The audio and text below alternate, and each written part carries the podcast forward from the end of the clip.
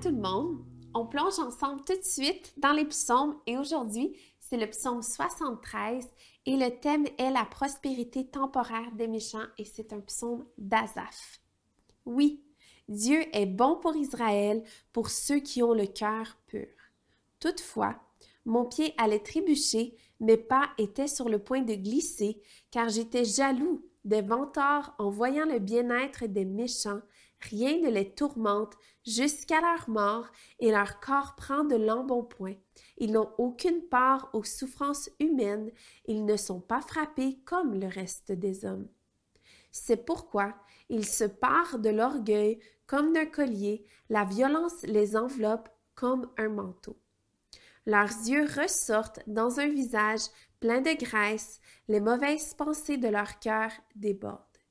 Ils ricanent et parlent méchamment d'opprimés, ils profèrent des discours hautains, leur bouche s'attaque au ciel et leur langue balaie la terre. Voilà pourquoi son peuple se tourne de leur côté, il boit leurs paroles avidement comme de l'eau, et il dit Comment Dieu pourrait-il savoir? Y a-t-il de la connaissance chez le Très-Haut?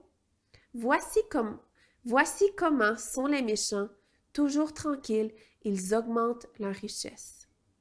C'est donc pour rien que j'ai purifié mon cœur et que j'ai lavé mes mains en signe d'innocence. Chaque jour, je suis frappé, tous les matins, je suis repris. Si je disais, je veux parler comme eux, alors je trahirais tes enfants. Quand j'ai réfléchi pour comprendre cela, la difficulté a été grande à mes yeux jusqu'au moment où je suis entrée dans les sanctuaires de Dieu et où j'ai prêté attention au sort final des méchants. Oui, tu les places sur un terrain glissant, tu les fais tomber dans la ruine. Et voilà, en un instant, ils sont détruits, ils ont disparu, anéantis par l'épouvante. Comme un rêve qui se dissipe au réveil, Seigneur, à ton réveil, tu repousses leur image. Lorsque mon cœur était aigri et mes reins transpercés, j'étais idiot et je ne comprenais rien, j'étais devant toi comme une bête. Cependant, je suis toujours avec toi.